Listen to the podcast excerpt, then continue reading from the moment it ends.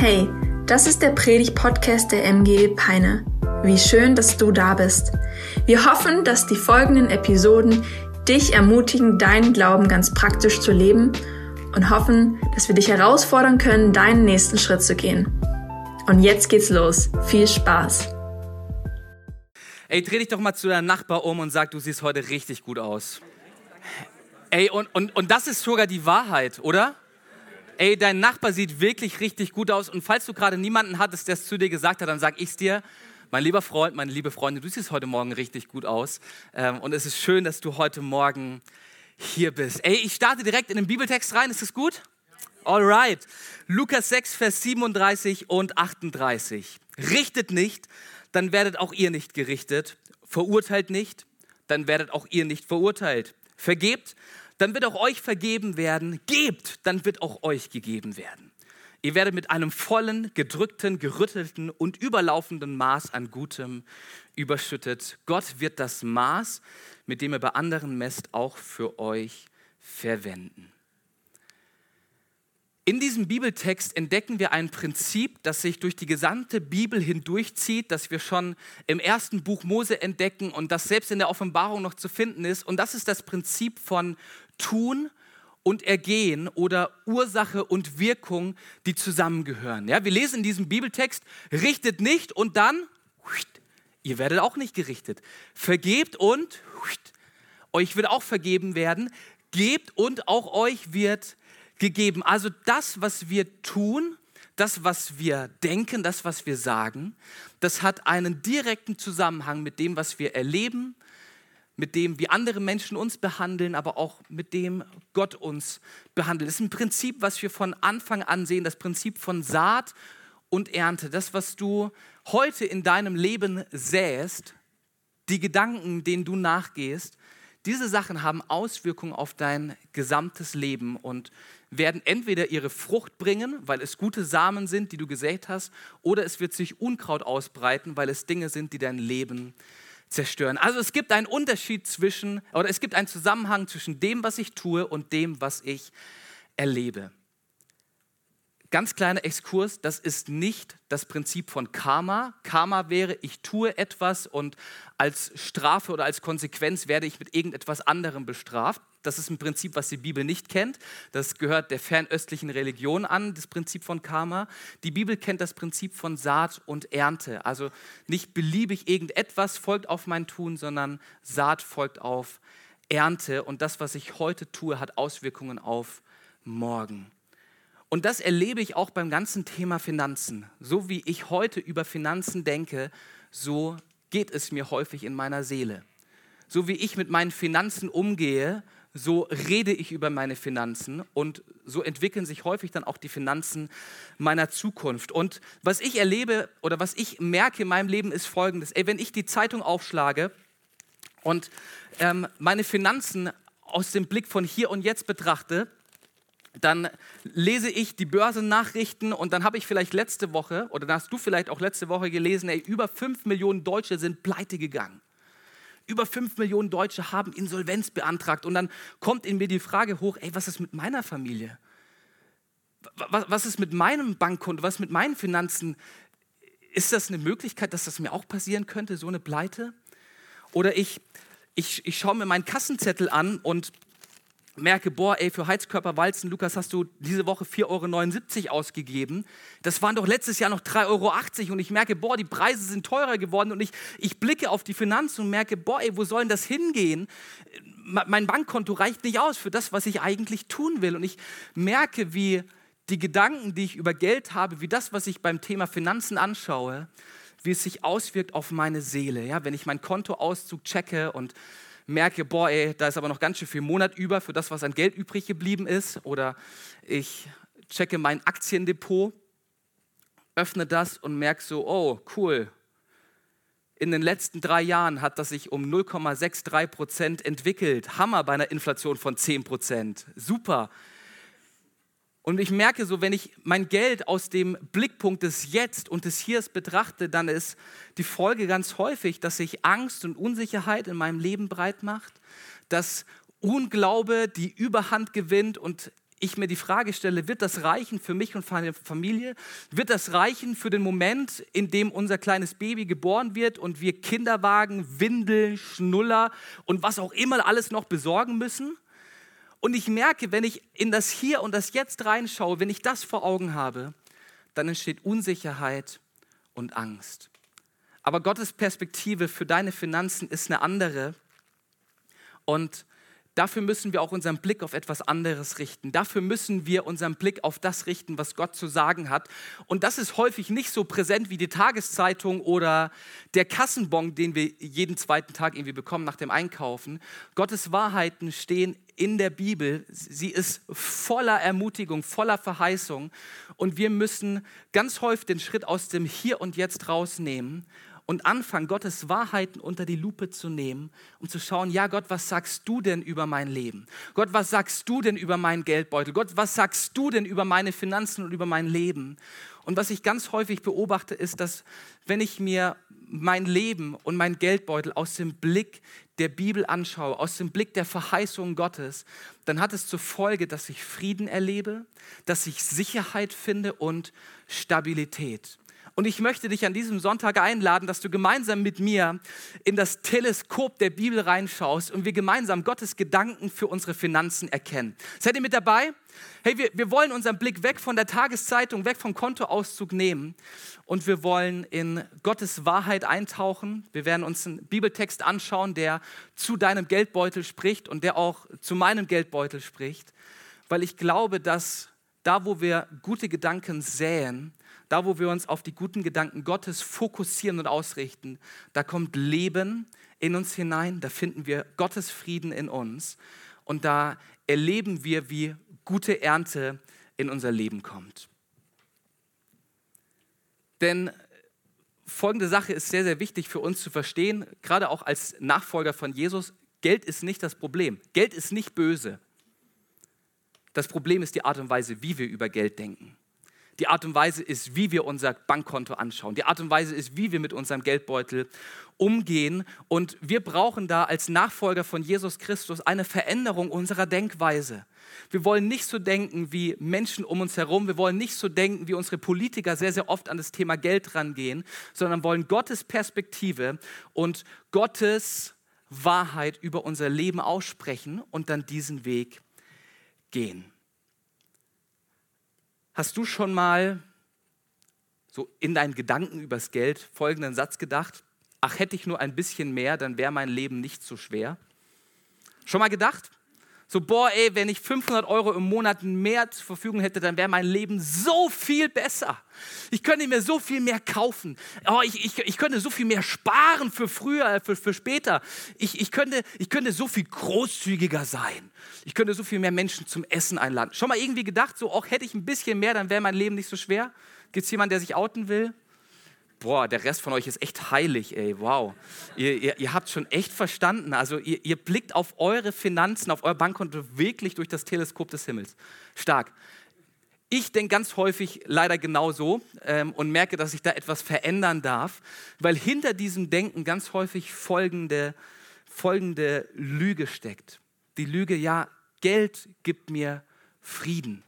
Mit mehr Geld auf meinem Bankkonto, da könnte ich mir diese wunderbaren, teuren All-Inclusive-Urlaube leisten, ähm, um irgendwo an der Hotelbar zu chillen. Und das würde meiner Seele echten, echten Frieden, echte Ruhe geben. Oh, hätte ich doch ein bisschen mehr Geld zur Verfügung, damit ich nächstes Jahr mit meiner Familie einen All-Inclusive-Urlaub buchen kann. Das würde mir Frieden kaufen. Oder ganz häufig steckt dieses Denken dahinter, ey, wenn ich diesen neuen Fernseher habe, 100 Zoll Bildschirmdiagonale, füllt die gesamte Wohnzimmerwand aus. Oh, ey, das, das würde mir so viel Freude geben. Ja, diese brillanten Farben des Fernsehers, die würden sich auf mein Leben übertragen. Alles wird bunter, alles wird schöner, alles wird besser. Boah, Geld würde mir so viel Freude kaufen. Oder du denkst ja, ey, Geld, Geld, das gibt mir Glück. Denn wenn ich mehr Geld hätte, mehr Geld zur Verfügung habe, dann kann ich meiner Frau teure Geschenke machen. Ich kann sie regelmäßig zum Essen ausführen und wir Männer wissen alle, Happy Wife, Happy Life. Und denken uns dann mit ein bisschen mehr Geld, mit ein bisschen mehr Geld, wäre mein Leben einfach glücklicher und ruhiger und entspannter. Und unterm Strich folgen wir dem Konzept von Geld gibt mir Sicherheit. Geld gibt mir Sicherheit.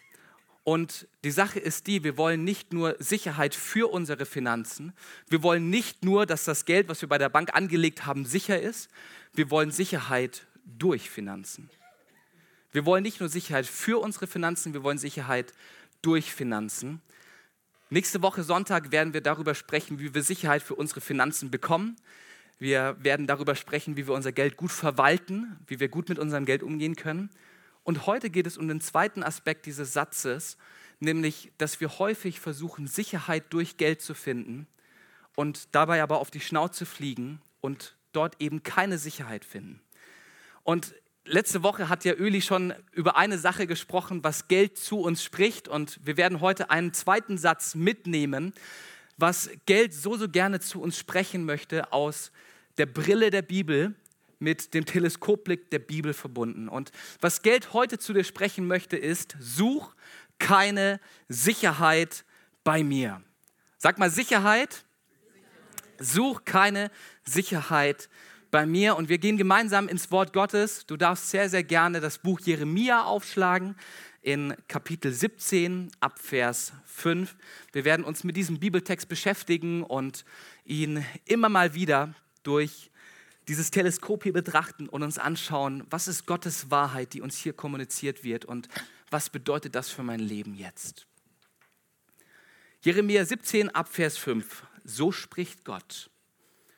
Verflucht ist der Mann, der auf Menschen vertraut, der sich auf Menschenkraft verlässt. Und an der Stelle könnte man auch sagen, verflucht ist der Mann, der auf Geld vertraut und der sich auf sein Bankkonto verlässt und sein Herz von Gott abkehrt. Er ist wie ein kahler Strauch in der Steppe, der vergeblich auf Regen hofft. Er steht auf dürrem Wüstenboden im salzigen Land, wo niemand wohnt.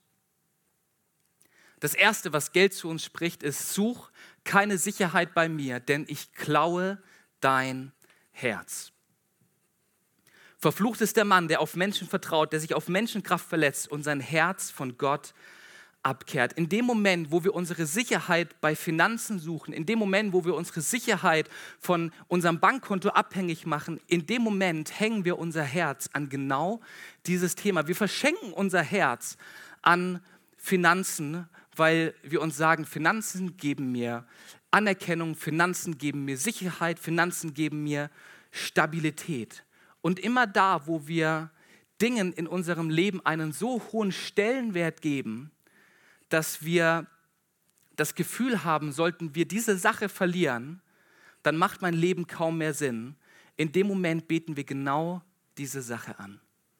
In dem Moment, wo mir eine Sache das Gefühl gibt, solltest du mich verlieren, hat dein Leben keinen Sinn mehr. In dem Moment fangen wir an, diese Sache anzubeten. Und die Bibel ist sehr, sehr klar. Sie sagt, habt keine anderen Götter neben mir. Ich der Herr bin dein Gott. Du sollst keine anderen Götter neben mir haben. Am besten ergeht es dir, wenn du mich anbetest, wenn ich diese Sache in deinem Leben bin, die dir Stabilität gibt, wenn ich derjenige bin, der dir Zufriedenheit gibt, wenn ich derjenige bin, der dir Sicherheit geben kann, dann wird es dir gut gehen. Aber in dem Moment, wo Geld das wird, was meinem Leben Sinn und Bedeutung gibt, in dem Moment fange ich an, Gott, äh, fange ich an, Geld anzubeten und es wird zu einem Götzen in meinem Leben. Wenn eine überraschende Rechnung bei dir ins Haus flattert und bei dir direkt anfängt, das Sorgenkarussell sich zu drehen und du du direkt anfängst, dir Sorgen darüber zu machen, was passiert jetzt in Zukunft, wie, wie wird sich das alles entwickeln, dann ist es ein kleines Indiz dafür, dass Geld auf dem Thron sitzt, anstatt Gott weil deine erste Reaktion die Sorge um das Geld ist, anstatt dass du zu deinem Gott kommst, auf die Knie vor ihm fällst und sagst, Herr, ich vertraue dir. Ich weiß, diese Rechnung wird mein Bankkonto sprengen, aber ich vertraue darauf, dass du mich versorgst. Also such keine Sicherheit bei Geld, denn es klaut dein Herz. Das Zweite, was Geld zu uns spricht, ist, such keine Sicherheit bei mir, denn ich kann dir nicht geben, was du brauchst. Der Bibeltext sagt hier, er ist wie ein kahler Strauch in der Steppe, der vergeblich auf Regen hofft. Auf unserer Suche nach Glück, Liebe und Bestimmung gibt es alle möglichen Dinge in dieser Welt, die uns Versprechungen machen. sei es Geld, sei es Sexualität, sei es Besitz, was auch immer. Sie machen uns Versprechungen und sagen, hey, wenn du, wenn du mir vertraust, wenn du mir nachgehst, wenn du mich an erster Stelle sitzt, dann werde ich dir das und jenes geben. Aber weißt du, was das Problem dieser Sachen ist? Sie sind nicht ewig. Das heißt, sie werden eines Tages irgendwann vergehen. Das Geld auf deinem Bankkonto, das weißt du selber am besten, ist nicht ewig. Ja, häufig reicht es nur bis zum Ende des Monats und dann ist es schon wieder verschwunden aus deinem Leben. In dem Moment, wo du deine Sicherheit versuchst bei Geld zu finden, wirst du auf eine Sache setzen, die vergänglich ist und die dir nicht das geben kann, was du dir erhoffst und was du dir erwünschst. Ey, hast du schon mal davon geträumt, im Lotto zu gewinnen? Irgendjemand? Schon mal Lottoscheine gemacht? Muss ich nicht outen. Ähm, man denkt sich ja so, boah, ey, im Lotto zu gewinnen, das ist der absolute Checkpot. Man kriegt extra Geld, für was man nicht gearbeitet hat und boah, dieses Geld, dieses Geld mehr, das macht mich glücklich und ähm, davon werde ich mir tolle Sachen kaufen können, die meinem Leben Zufriedenheit und Sicherheit geben können. Ich habe diese Woche eine Studie gelesen, die sich mit Lottogewinnern beschäftigt hat. Und sie hat untersucht, wie das Glücksempfinden von Lottogewinnern vor ihrem Gewinn und nach ihrem Gewinn aussieht. Und im Durchschnitt hat es circa 18 Monate gedauert, bis Lottogewinner unglücklicher nach ihrem Gewinn wurden wie vor ihrem Gewinn. Also nach spätestens 18 Monaten waren die meisten Lottogewinner unglücklicher als vor ihrem Gewinn. Weil Geld auf Dauer nicht glücklich machen kann. Es wird dir keine Sicherheit kaufen. Geld gibt dir keine Freunde. Geld gibt dir keine Stabilität. Geld gibt dir keine Freude. Zumindest nicht auf die lange Sicht. Vielleicht für einen kurzen Moment, vielleicht für eine kurze Phase, aber niemals auf langer Basis. Such keine Sicherheit bei mir, denn ich kann dir nicht geben, was du brauchst. Und das Dritte, was Geld zu uns spricht, ist, such keine Sicherheit bei mir, denn ich mache dich unfruchtbar. Das heißt dann, er steht auf dürrem Wüstenboden im salzigen Land, wo niemand wohnt. Und dieser Strauch, der ja ein Bild für uns Menschen ist, kann keine Früchte mehr produzieren. Er trägt nichts mehr dazu bei, dass es seinem Umfeld gut geht. Er spendet keinen Vögeln mehr Schatten. Er produziert keine Früchte mehr, von denen irgendjemand etwas essen kann. Er ist einfach ein kahler Strauch. Und das passiert, wenn du anfängst, deine Sicherheit in Geld zu suchen. Du wirst wie so ein dürrer Strauch, der noch existiert, aber sehr, sehr wenig Positives in sein Umfeld abgibt. Weil sich nämlich beim Fokus auf Geld Folgendes entwickelt. Kennst du die Situation aus deiner Kindergartenzeit? Ähm, du kommst in die Spielecke, wo das ganze Playmobil sich befindet und Duplo. Und dort sitzt schon dein Freund Malte und du läufst auf Malte zu, nimmst dir das Feuerwehrauto, mit dem er gerade nicht spielt und Malte macht folgendes, meins. Das ist meins, damit habe ich zuerst gespielt.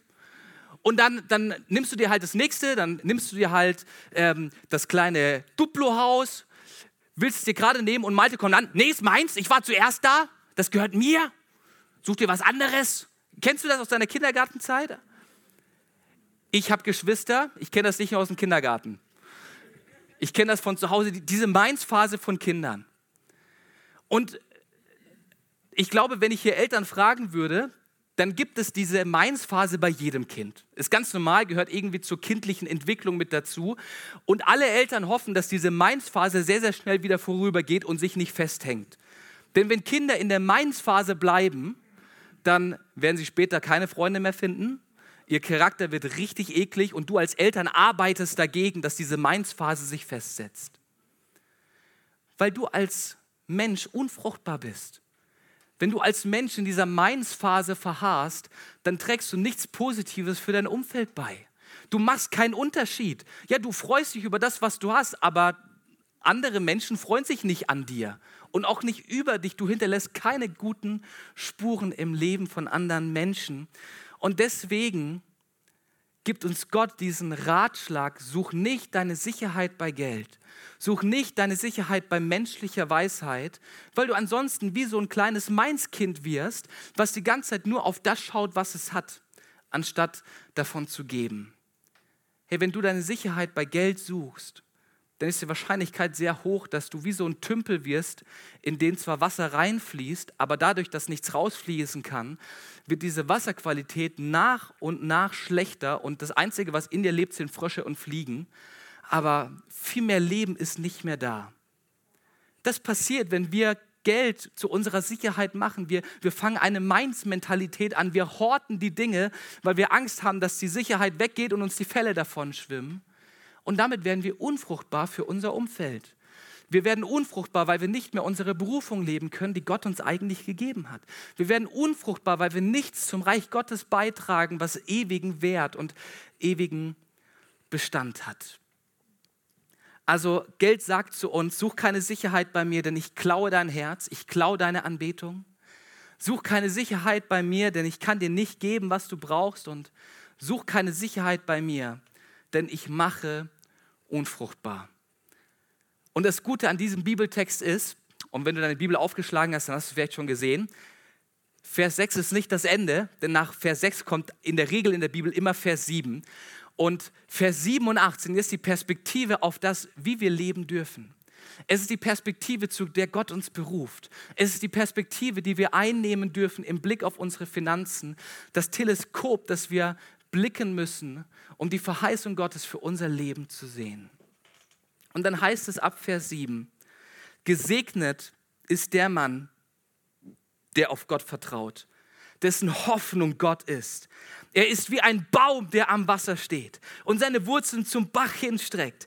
Er hat nichts zu fürchten, wenn die Hitze kommt. Er hat nichts zu fürchten, wenn die Finanzkrise ansteht. Er hat nichts zu fürchten, wenn Arbeitslosigkeit steigt. Er hat nichts zu fürchten, wenn die Insolvenzen in Deutschland nach oben gehen. Er hat nichts zu fürchten, wenn die Dürreperiode am Start ist. Seine Blätter bleiben grün und frisch. Ihm ist nicht bange vor dem Dürrejahr und er trägt immer seine er trägt immer seine Amen. Geld aus biblischer Perspektive sagt, such keine Sicherheit bei mir, sondern finde deine Sicherheit bei Jesus. Finde deine Sicherheit bei Jesus. Finde deine Sicherheit bei Jesus, denn er gibt dir, was du brauchst. Er ist wie ein Baum, der am Wasser steht und seine Wurzel zum Bach hinstreckt. Ey, das wünsche ich mir so sehr für mein Leben.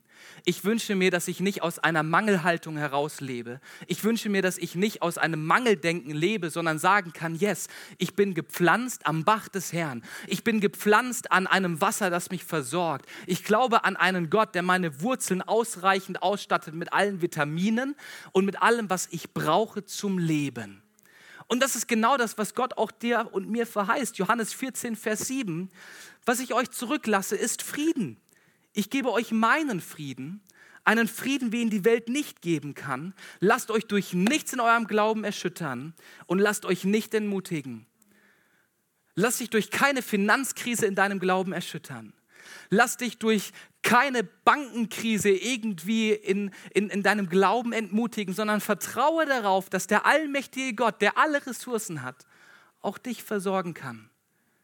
Wie ein Baum, der am Wasser steht. Hey, das ist der Vergleich für eine Person, die ganz auf Gott vertraut, die ihre Sicherheit bei Jesus sucht und sie dort dann auch findet. Und lass mich da klar sein an der Stelle. Gott verheißt nicht, dass wir unendlich reich werden. Gott verheißt nicht, dass wenn ich meinen Zehnten in die Kirche gebe, ich dann auf jeden Fall jedes Jahr das Doppelte und Dreifache irgendwie zurückkriege. Ähm, es gibt seltsame Theologien in dieser Richtung. Ähm, ne? Gib und dann bekommst du auch immer direkt wieder was obendrauf. Das verheißt uns Gott nicht. Er sagt nicht, dass unser Bankkonto jedes Jahr um 38 Prozent wachsen wird. Aber er sagt, dass er uns versorgt, dass er uns Sicherheit und dass er uns Stabilität gibt. Und er, Jesus fasst das in diesem Wort Frieden zusammen. Jesus möchte dir Frieden geben, wenn du auf dein Bankkonto schaust. Jesus möchte dir Frieden geben, wenn du in deine Zukunft blickst. Herr, und auch wenn deine Rente vielleicht noch weit weg ist, ich selber hatte schon sehr oft diese Gedanken, oh nein, wird es irgendwann mal reichen, wenn Marie und ich aus dem Dienst rausgehen? Wird es irgendwann mal reichen, wenn Marie jetzt aufhört zu arbeiten und voll bei den Kindern ist? Wird es reichen? Und ich sage mir, ja, es reicht, weil ich Frieden bei Jesus finde und weil ich weiß, dass er uns versorgt. Wer sich auf Gott verlässt, ist wie ein Baum, der am Wasser steht und der aus Dankbarkeit und Großzügigkeit heraus leben und dienen kann weil nicht Mangel seine Startposition, sondern Versorgung seine Startposition ist. Also finde deine Sicherheit bei Jesus, denn er gibt dir, was du brauchst. Finde deine Sicherheit bei Jesus, denn er macht dich krisenfest. Du als Baum, der gepflanzt ist am Wasser des Herrn, du hast die Dürre nicht zu fürchten. Und wenn die Hitze kommt, bringst du trotzdem noch deine Frucht. Und diese Hitze können solche Krisen sein, wie wir sie gerade erleben, mit Kriegen, die stattfinden, mit Finanzunsicherheit, mit Unternehmen, die pleite gehen. Das kann eine Hitze in unserem Leben sein. Und die Frage ist, worauf stellen wir uns? Und die Bibel macht einen super Vergleich, den ich dir sehr gerne mitgeben möchte. In Matthäus 7 erzählt Jesus ein Gleichnis und er sagt, derjenige, der meine Worte hört und danach handelt, der gleicht einem Baumeister, der sein Haus auf ein richtig gutes Fundament stellt. Wer es aber nicht tut, der baut sein Haus auf Sand.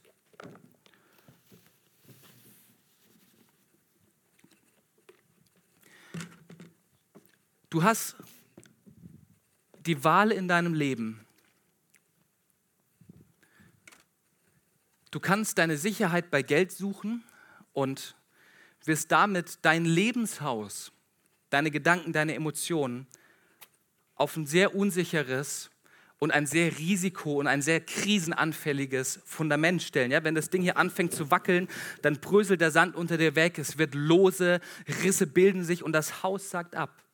Aber der Bibeltext gibt uns noch eine zweite Option. Er sagt, hey, wenn du Gottes Wort hörst und danach handelst, wenn du Gottes Prinzipien wahrnimmst für dein Leben und sie zu deinem Leben machst, wenn du sie zu deiner Art und Weise machst, durch den Alltag zu gehen, dann steht dein Haus nicht auf losem, rissigem Sand, sondern auf einem festen Fundament. Und ganz egal, wie es hier wackelt, ja, die Fenster mögen mal wackeln. Ja, es geht vielleicht mal eine Glasscheibe kaputt, aber das Fundament ist fest. Das Fundament ist stabil. Und das möchte Jesus in deinem Leben machen. Jesus möchte dich krisenfest machen, sodass nicht alles, was irgendwie von außen an dich herankommt, dich direkt umwirft oder dich direkt aus den Socken haut, sondern möchte dir ein stabiles Fundament geben, das darin besteht, dass wir ihm vertrauen und sagen, ja Jesus, deine Gedanken sind besser als meine Gedanken. Die Art und Weise, wie du über das Leben denkst, ist besser, wie ich es jemals tun könnte. Die Art und Weise, wie du über Finanzen denkst, ist viel, viel besser, als ich jemals durch den Finanzberater Weisheit empfangen könnte. Jesus möchte dich krisenfest machen. Hey, könnte es vielleicht sein, dass wir hier gerade im Westen diese Krisen und Erschütterungen erleben, weil Gott uns wachrütteln möchte und uns zeigen möchte, dass das, worauf wir in der Vergangenheit unser Fundament gebaut haben, gar nicht so stabil und sicher ist, wie es scheint. Dass unsere Arbeitsplätze gar nicht das sind, was uns tatsächlich Sicherheit geben kann. Dass unsere Bankkonten gar nicht das sind, was uns auf Dauer durchtragen wird. Kann es sein, dass Gott diese Zeit gerade benutzt, um zu zeigen, wie löchrig und wie rissig das Fundament ist, wenn man es auf Finanzen und auf menschliches Wissen baut. Kann es sein, dass Jesus uns gerade in dieser Zeit ruft und sagt, zieht um von hier nach hier und fangt an, euch krisenfest zu machen? Und dann das Dritte, was uns Geld sagt in Bezug auf unsere Sicherheit bei Jesus ist, finde deine Sicherheit bei Jesus, denn er macht dich fruchtbar.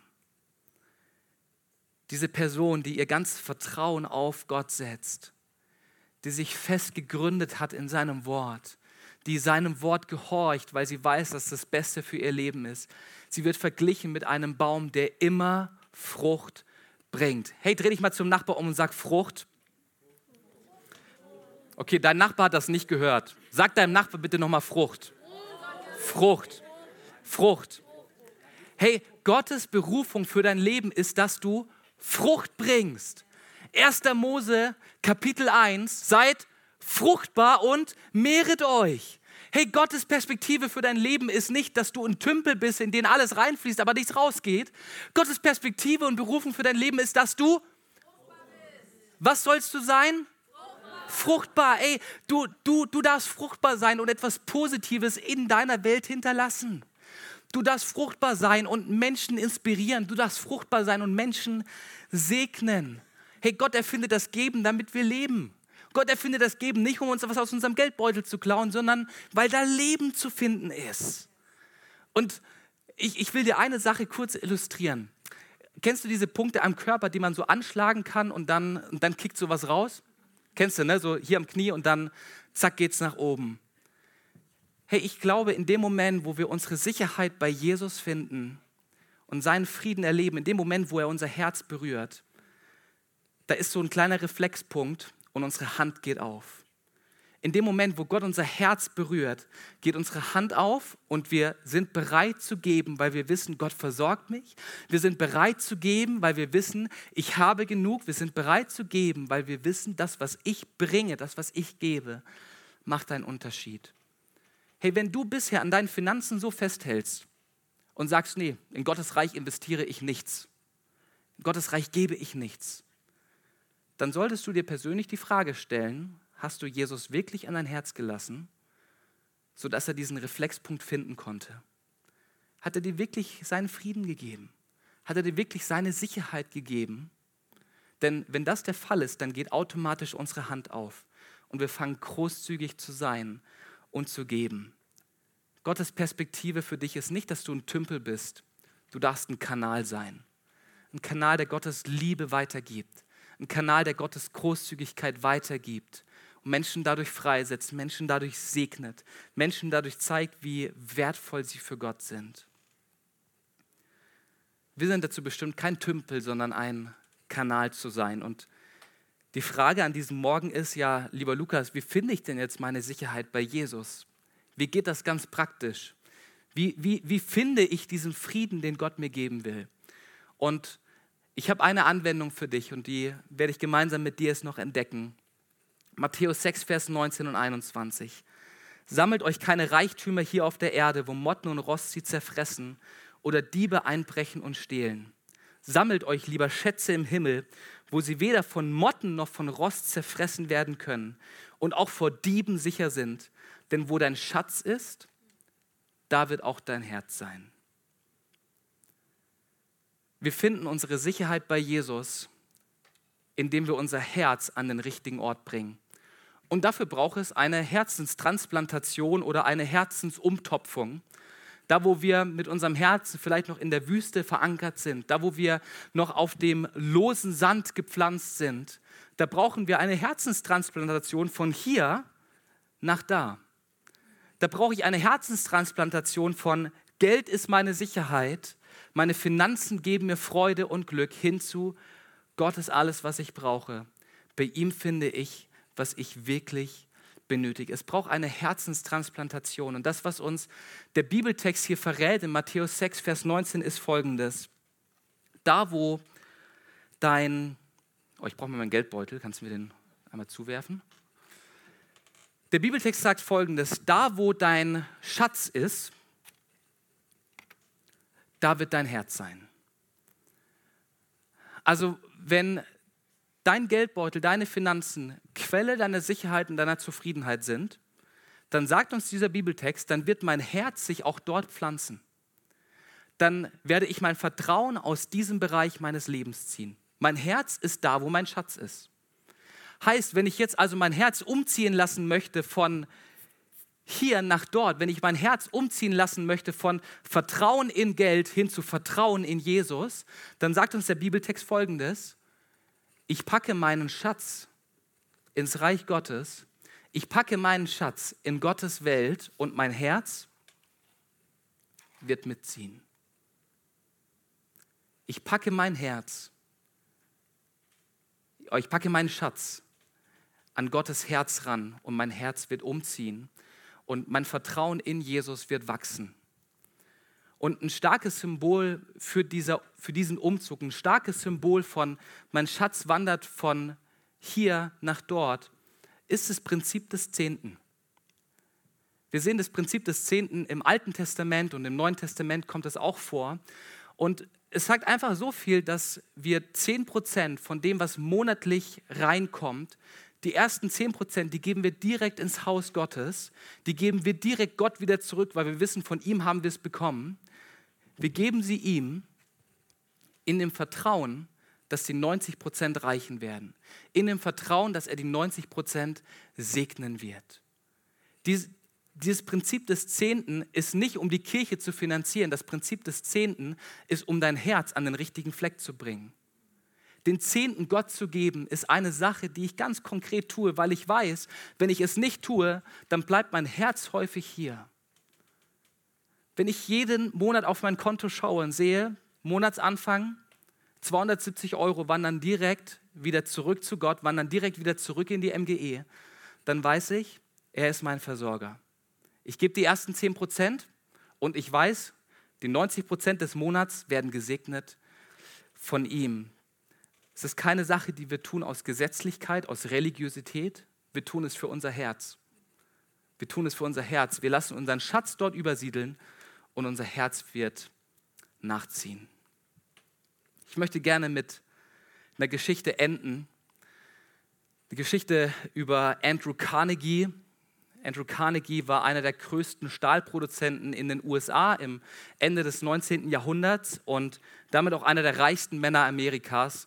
Mehrere Milliarden sind über sein Bankkonto geflossen und ähm, ist als sehr, sehr reicher Mann dann auch gestorben. Und zu Beginn seines Erfolgs, als sich so langsam abzeichnete, dass er gut unterwegs ist und seine Unternehmen expandieren, schreibt Andrew mit 33 Jahren einen Brief an sich selbst und hat einige Dinge in seinem Herzen erkannt und verfasst dann den Text, den ich dir gerne vorlesen möchte. Und er schreibt da, jeder Mensch braucht einen Götzen, doch die Anhäufung von Reichtum ist eine besonders niederträchtige Variante. Kaum ein Götze ist entwürdigender. Gleich welchen Lebensweg ich auch einschlage, ich werde mich immer anstrengen wollen, immer alles geben müssen. So will ich sorgfältig darauf achten, mich in Ziele zu investieren, die meinen Charakter veredeln. Wenn ich den derzeitigen Weg langfristig weitergehe, mich um die Entwicklung der Firma kümmere und mich nur noch damit beschäftige, wie ich in, der möglichst, wie ich in möglichst wenig Zeit möglichst viel Geld verdienen kann, dann wird sich das so negativ auf meinen Charakter auswirken, dass die Verbiegung vielleicht nicht mehr rückgängig gemacht werden kann. Und dann trifft er folgenden Entschluss. Wenn ich 35 Jahre alt bin, werde ich mich aus dem Geschäftsleben zurückziehen. Doch bis dahin will ich die Nachmittage damit verbringen, Aufträge zu bearbeiten und systematisch zu lesen. So dreimal kannst du raten, was hat Andrew im Alter von 35 Jahren getan? Richtig. Er hat nicht aufgehört, sondern weitergemacht. Er ist als alter Mann gestorben sein Unternehmen ist gewachsen, ist expandiert und der Mann war schon auch großzügig, hat sich selber als Philanthrop bezeichnet, als Menschenfreund, hat einige Büchereien in Amerika gebaut, hat einige Milliarden auch echt investiert und gelassen. Aber wenn wir uns anschauen, unter welchen Bedingungen seine Arbeiter gearbeitet haben, dann erkennen wir ganz viel von dem, wie sein Herz wirklich drauf war. Und einer seiner Arbeiter wird in einem Interview denn so gefragt, was er denn über diesen Andrew Carnegie denkt, der so philanthropisch unterwegs ist und großzügig scheint. Und dieser Arbeiter gibt einen Einblick in den unfassbaren Geiz dieses Andrews. Und er sagt, zu jener Zeit arbeiteten die Stahlarbeiter in Zwölf-Stunden-Schichten. Der Boden, auf dem sie standen, war so heiß, dass sie sich Holzbretter unter ihre Schuhe nageln mussten. Alle zwei Wochen mussten sie eine 24-Stunden-Schicht ableisten, ehe sie ihren einzigen freien Tag nehmen konnten. Die Häuser, in denen sie mit ihren Familien lebten, waren eng und heruntergekommen. Und die Arbeiter starben oft schon vor Erreichung des 40. Lebensjahrs an Krankheiten oder bei Unfällen. Was wäre passiert, wenn dieser Andrew Carnegie in diesem Brief nicht geschrieben hätte, ich warte bis 35, um was zu verändern. Ich warte, bis ich meine erste Milliarde habe, ab dann werde ich alles niederlegen. Was wäre passiert, wenn er an dem Tag seiner Erkenntnis direkt gehandelt hätte und etwas dagegen getan hätte, dass sein, Charakter sich so entwickelt.